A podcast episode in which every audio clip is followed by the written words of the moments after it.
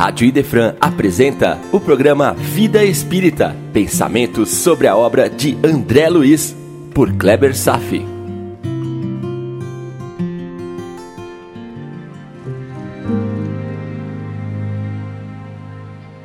Olá, amigos, tudo bem? E continuam os preparativos ante as consequências da Segunda Guerra Mundial.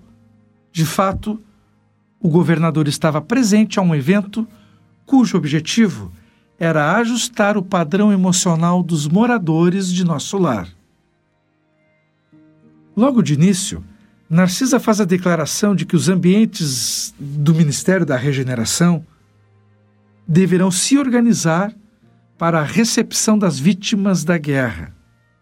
E também faz alusão a um preparo especial. Ela disse, abre aspas, fazer exercícios contra o medo. Fecha aspas. Tema vastíssimo é avaliar emoções. Mas aqui, do ponto de vista espiritual, não se trata apenas de abordar a manifestação do medo nos trabalhadores da cidade. Lembrem que eles integram um ambiente de energias sutis, de fluidos plásticos, que são capazes de criar formas pensamento, são capazes de produzir detritos deletérios e pestilentos, que são secundários à qualidade das emissões que partem de suas mentes. O medo pode ser considerado uma das piores emoções que todos podemos experimentar. É uma energia congelante que pode ser manipulado a fim de se atingir objetivos funestos por parte dos seres malévolos que ainda transitam entre nós. O medo cria oportunidade para manobras, dirigindo as pessoas e até populações inteiras a fazerem de tudo para tentar evitá-las. Até mesmo pagar valores, comprando uma caridade e procurando garantir que o diabo não as leve para o inferno. Líderes religiosos ou governantes podem ser capazes de obter a obediência cega de uma população inteira a partir da manipulação do medo. Abra os olhos para os noticiários, para os discursos, para as imagens aterradoras que nos chegam todos os dias.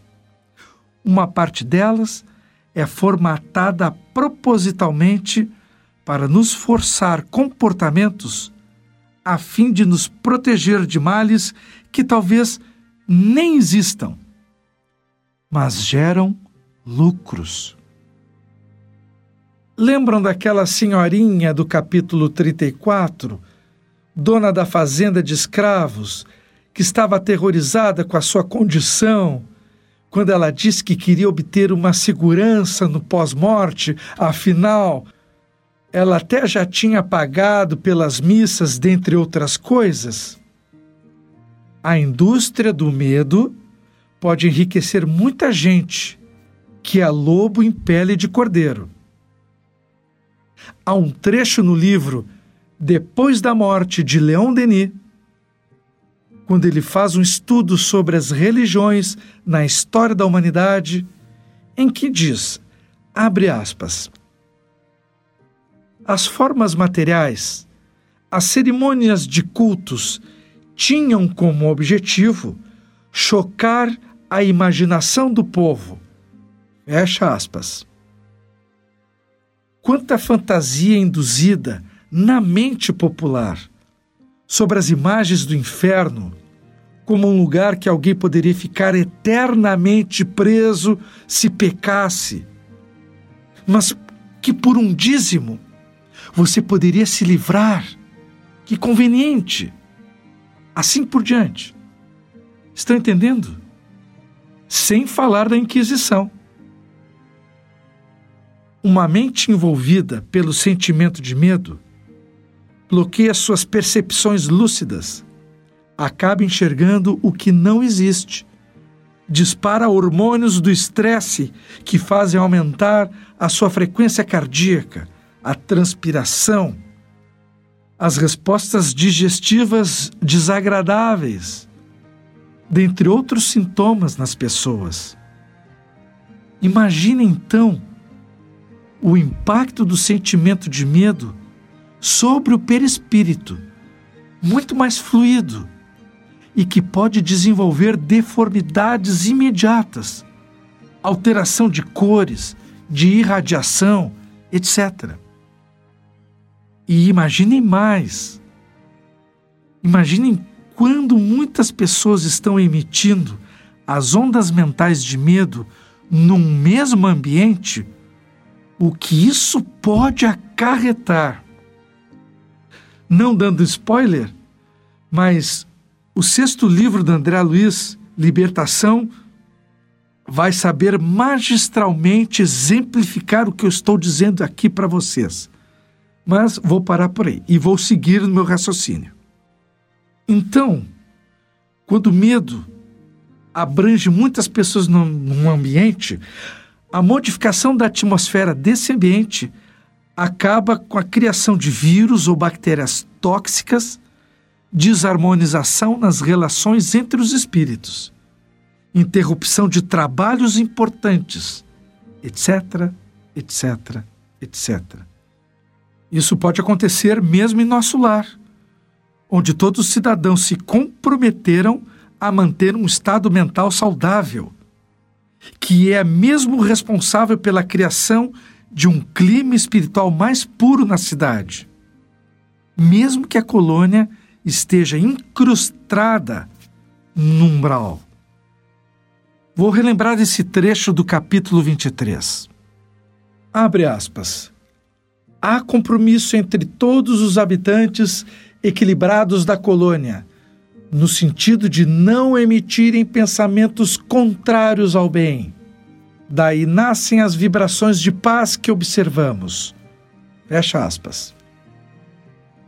A guerra é um horror e ela eclodiu. Realmente fica difícil manter entre todos os habitantes da colônia a firme postura de compreensão sobre as reais necessidades para esta guerra existir, sem se deixar influenciar ou manifestar temores sobre o futuro dos homens. Ainda mais que nosso lar foi uma das cidades designadas a receber as vítimas do conflito armado. Como atender a tantas vítimas dessa catástrofe sem preparo moral? Sem tranquilidade suficiente para transmitir a serenidade fundamental para tantos sofredores. O medo é um risco real e danoso. E mais, o medo facilmente pode se alastrar, gerando consequências inimagináveis. Nas palavras de Narcisa, abre aspas, a elevada porcentagem de existências humanas estranguladas simplesmente pelas vibrações destrutivas do terror, que é tão contagioso.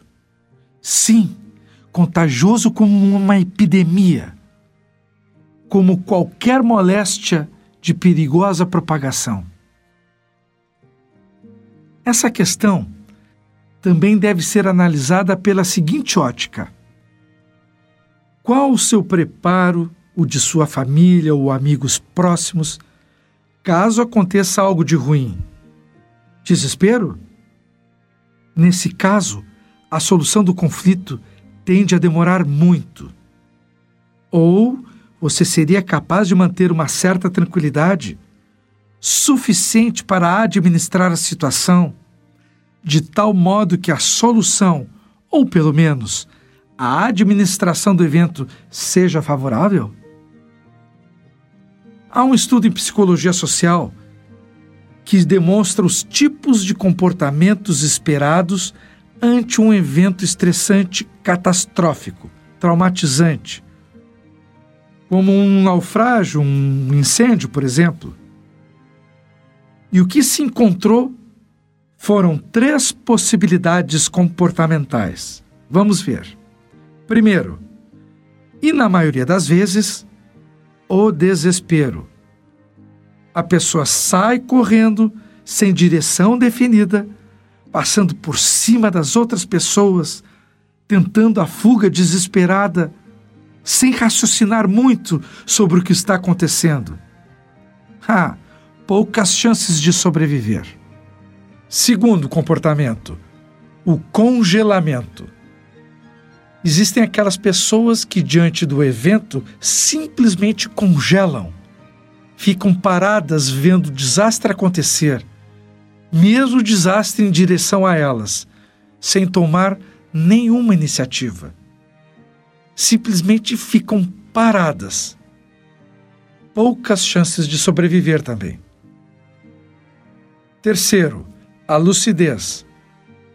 Existem pessoas que, diante da catástrofe, assumem uma posição de alerta extremo, mantendo todas as funções neurológicas de alerta ligados e que conseguem avaliar a situação, calcular as suas chances, implementar uma estratégia de fuga e, além disso, ainda conseguem conduzir outras pessoas as desesperadas e congeladas, pelos melhores caminhos. Essa é uma minoria, mas são as que têm maiores chances de sobrevivência.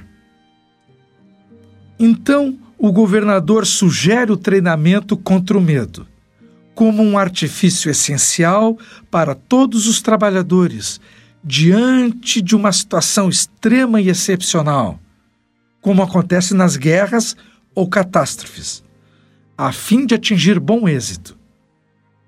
E como diz Narcisa, abre aspas, a governadoria, nas atuais emergências, coloca o treinamento contra o medo muito acima das próprias lições de enfermagem. Vejam bem. A calma é garantia do êxito. Fecha aspas. Percebam bem, amigos, o fazer tal coisa é menos importante do que o como fazer tal coisa. Aplicar todos os protocolos de ações para atender as vítimas é menos importante do que o estado emocional dos atendentes.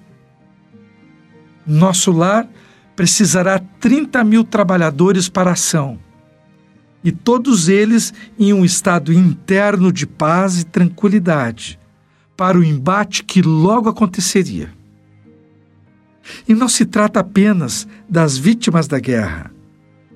Há também uma multidão de espíritos voltados para o mal, alimentando-se da dor, da tristeza de milhões ali no umbral, tresloucados à espera de seus perseguidores isso é um enorme fator que gera medo. Nesse combate contra a ignorância de milhões de infelizes, qualquer deslize ocasionado pelo medo poderia fazer um trabalhador sucumbir e até mesmo ser sequestrado pelo mundo obscuro das regiões inferiores. Então, sucumbir é uma possibilidade real para o cidadão de nosso lar. O medo passa a ser um polarizador de forças que favorecem a queda. E assim como os espíritos dos trabalhadores precisam ser treinados para não vibrarem nas frequências do medo, todos nós, por sua vez, passamos por momentos difíceis em nossas vidas, onde os temores mais profundos podem aflorar em momentos cruciais. Podemos ficar abalados e sucumbir, ou podemos aprender sobre a existência de tais forças morais degradantes, pelo estudo, pela prece, pelo estilo de vida que escolhemos para nos conduzir. Todos nós precisamos aprender Todos precisaremos lidar com conflitos. Vencer nossos medos são desafios. E muitas vezes serão desafios mais importantes da nossa existência. Tenha fé de que podemos nos proteger contra o mal, mas será preciso fazer a sua parte. Aprender os caminhos, aprender sobre as armadilhas.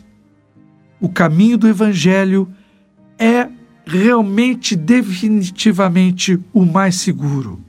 Os exemplos de Jesus são a garantia.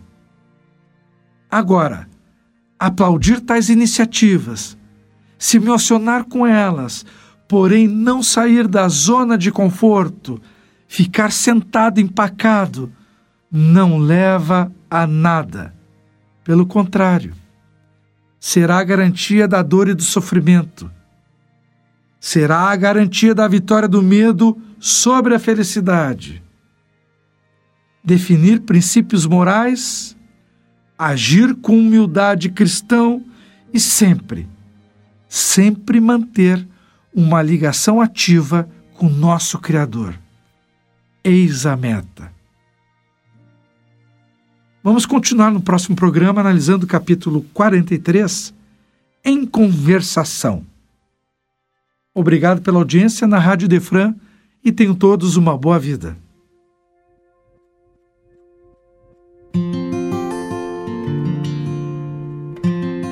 A Rádio Idefran apresentou o programa Vida Espírita, por Kleber Safi. Todas as terças e quintas, às nove da manhã. Programa Vida Espírita